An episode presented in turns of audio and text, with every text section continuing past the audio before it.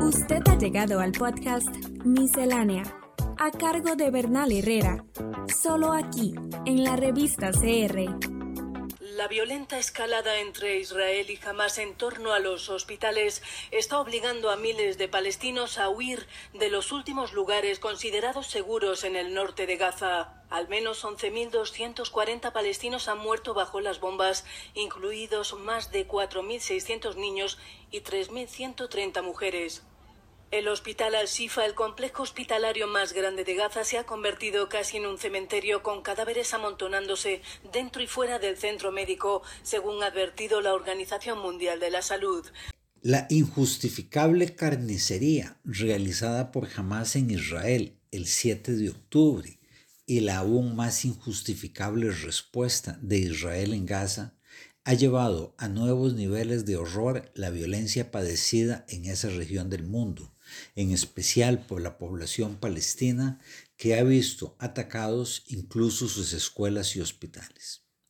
Más allá del deseo de venganza y de infligir a la población civil israelí violencias como las sufridas por décadas por la población palestina, no todos los cálculos detrás del ataque de Hamas son fáciles de descifrar o entender, entre otras razones porque las condiciones de la población palestina han empeorado drásticamente después de cada conflicto armado con Israel, en todos los cuales el variable bando musulmán fue derrotado, una situación que parece repetirse hoy día. No solo ha recrudecido la violencia militar israelí contra la población civil de Gaza, sino también la desigual lucha entre palestinos e israelíes en los medios y redes sociales, en la cual ambos bandos intentan imponer su versión de los hechos. Israel ha presentado su campaña militar como la respuesta al inédito ataque de Hamas en su territorio, que dejó unas 1.200 víctimas mortales, la gran mayoría civiles, y la toma de más de 200 rehenes, incluyendo niños y niñas. Esta narrativa describe la actual campaña militar israelí como una acción puramente defensiva y por tanto justificada, y presenta a Israel como la víctima inocente de un injustificado ataque contra su población civil, el cual debe ser castigado y su repetición evitada a cualquier costo. Quienes, con toda justicia cuestionan la parcialidad de esta narrativa, recuerdan, como hizo el secretario general de las Naciones Unidas, que toda consideración equilibrada de estos hechos debe encuadrarse en una historia de décadas, la del apoderamiento y colonización por parte del Estado de Israel de tierras secularmente palestinas,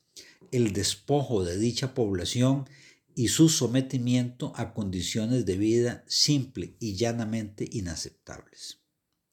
En efecto, la versión israelí, según la cual la actual ronda de violencia arrancó con el ataque de Hamas, ignora por completo la historia previa del conflicto. El ataque de Hamas, con su estela de muertes y toma de rehenes de población judía civil de todas las edades fue un acto de barbarie y hacía inevitable una respuesta. Pocas personas cuestionan el derecho a defenderse que asiste a todo Estado, un derecho que Israel ya ejerció durante las guerras iniciadas o desencadenadas por los ejércitos de países vecinos en 1948, 1967 y 1973. Pero ese mismo derecho de defensa también asiste a la población palestina, atacada y oprimida desde hace décadas y de diversas formas por Israel, que la ha sometido a actos del mismo grado de barbarie que el de Hamas.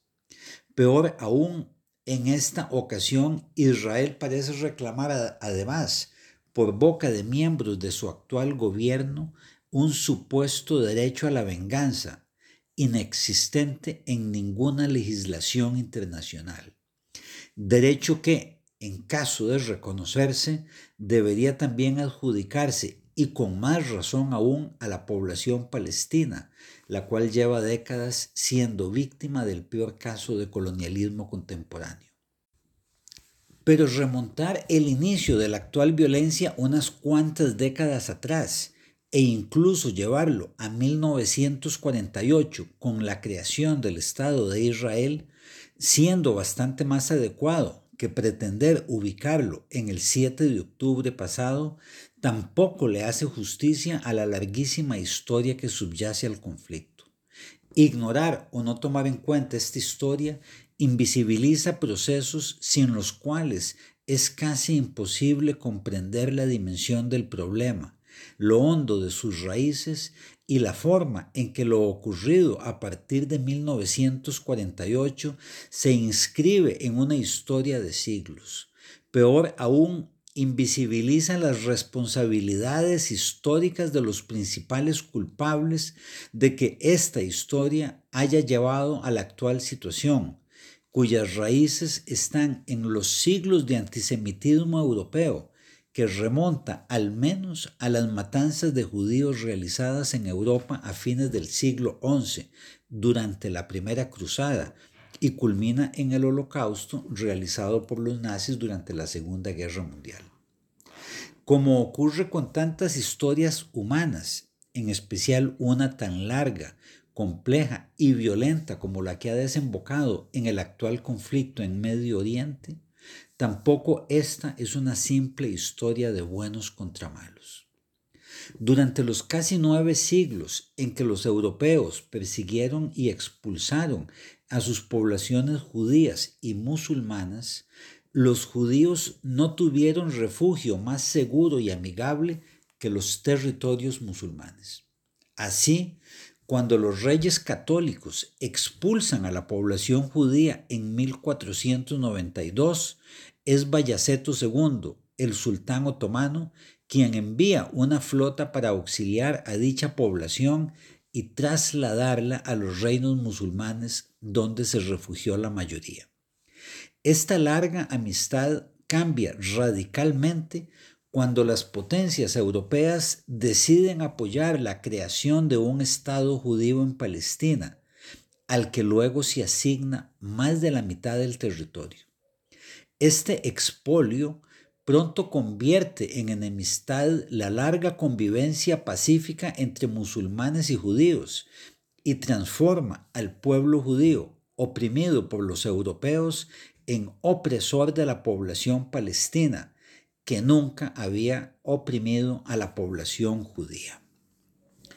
Hoy día, quienes apoyamos al pueblo palestino y rechazamos su condición de injustamente oprimido, no debiéramos olvidar los casi mil años de opresión sufridos en Europa por el pueblo judío.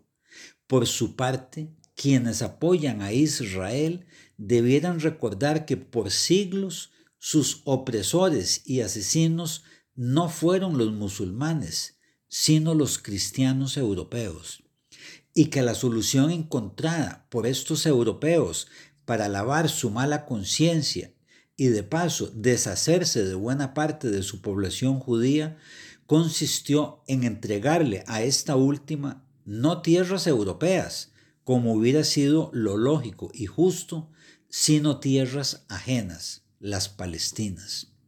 Comentar algunos de los principales acontecimientos de esta larga historia y evidenciar las responsabilidades de sus principales actores es lo que me propongo hacer en una próxima miscelánea.